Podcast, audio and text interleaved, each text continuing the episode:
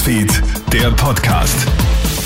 Mit mir, Matthias Klammer. Ich wünsche dir einen schönen Mittwochvormittag. Ein halbes Jahr voller Tod, Leid und Zerstörung. Seit mittlerweile sechs Monaten herrscht Krieg in Europa. Am 24. Februar hat Russland seinen Angriffskrieg gegen die Ukraine gestartet. Millionen Menschen sind seither geflohen, zigtausende Soldaten und Zivilisten ums Leben gekommen. Und jetzt, sechs Monate später, herrscht ein blutiges Patt am Schlachtfeld. Es ist ein Abnutzungskrieg, der in dieser Form noch Jahre dauern könnte. Und es droht nach und nach auch eine Spaltung des Westens. Osteuropa-Experte Gerhard Mangott von der Uni Innsbruck. Das Ziel der russischen Seite wird sein, den Donbass völlig zu erobern. Und dann halte ich es für möglich, dass Russland eine einseitige Waffenruhe anbietet. Dann wird es im Westen eine Spaltung geben zwischen den Staaten, die sagen, die Ukraine soll dieses Angebot annehmen und anderen Staaten, die sagen, man muss weiterkämpfen und die Russen zurückdrängen.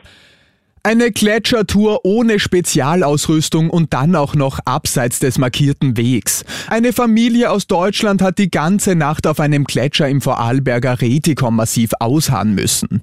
Ein 45-Jähriger, die 13-jährige Tochter und der 77-jährige Opa des Mädchens sind zu einer Wanderung aufgebrochen, haben dann den markierten Weg verlassen und ohne Steigeisen die Route übers Eis versucht. Keine Chance, das Trio ist plötzlich festgesessen und hat dann in einem Notbiwak bis in die frühen Morgenstunden ausharren müssen.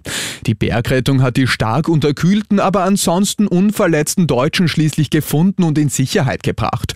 Doch immer wieder müssen Österreichs Bergretter wegen Selbstüberschätzung und schlechter Planung von Wanderern ausrücken. Hermann Spiegel von der Bergrettung Tirol. Grundsätzlich ist es so, dass die Ausrüstungen immer besser geworden sind, aber der Umgang damit nicht geübt wird oder auch nicht äh, automatisiert wird und dass generell eher zu spät weggegangen wird, also dass man keine Reserve hat in den Abend hinein. Für Eltern ist der Schulstart eine sehr teure Zeit. Stifte, Hefte, Schultaschen, durch die Inflation werden sie noch teurer.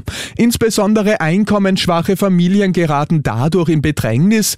Die Caritas fordert daher jetzt höhere Sozialhilfe, um die Menschen trotz Inflation vor Armut zu bewahren. Caritas-Geschäftsführer Klaus Schwertner sagt zur ATV, Die Kinderrichtsätze, die österreichweit einheitlich sein sollen, aber andererseits auch die explodierenden Wohnkosten, die eine enorme Belastung für viele Familien ähm, einfach verursachen, bedeuten, die müssen durch die Sozialhilfe wieder entsprechend gedeckt werden. Die Caritas will außerdem die Familienbeihilfe schon im September an die Teuerung anpassen und nicht wie geplant erst kommendes Jahr. Und in Thailand hat sich nun eine angeblich leblose nackte Frau am Strand als etwas anderes entpuppt. Und zwar wortwörtlich.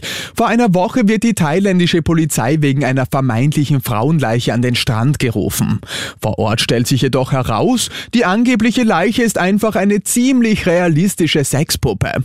Diese dürfte wohl angespült worden sein. Woher die Puppe stammt, ist bislang aber noch unklar. Und das war's schon wieder mit den wichtigsten Infos bis jetzt. Den nächsten Podcast und das nächste Update gibt's dann wieder am Abend. Schönen Tag dir. Krone Hits, Newsfeed, der Podcast.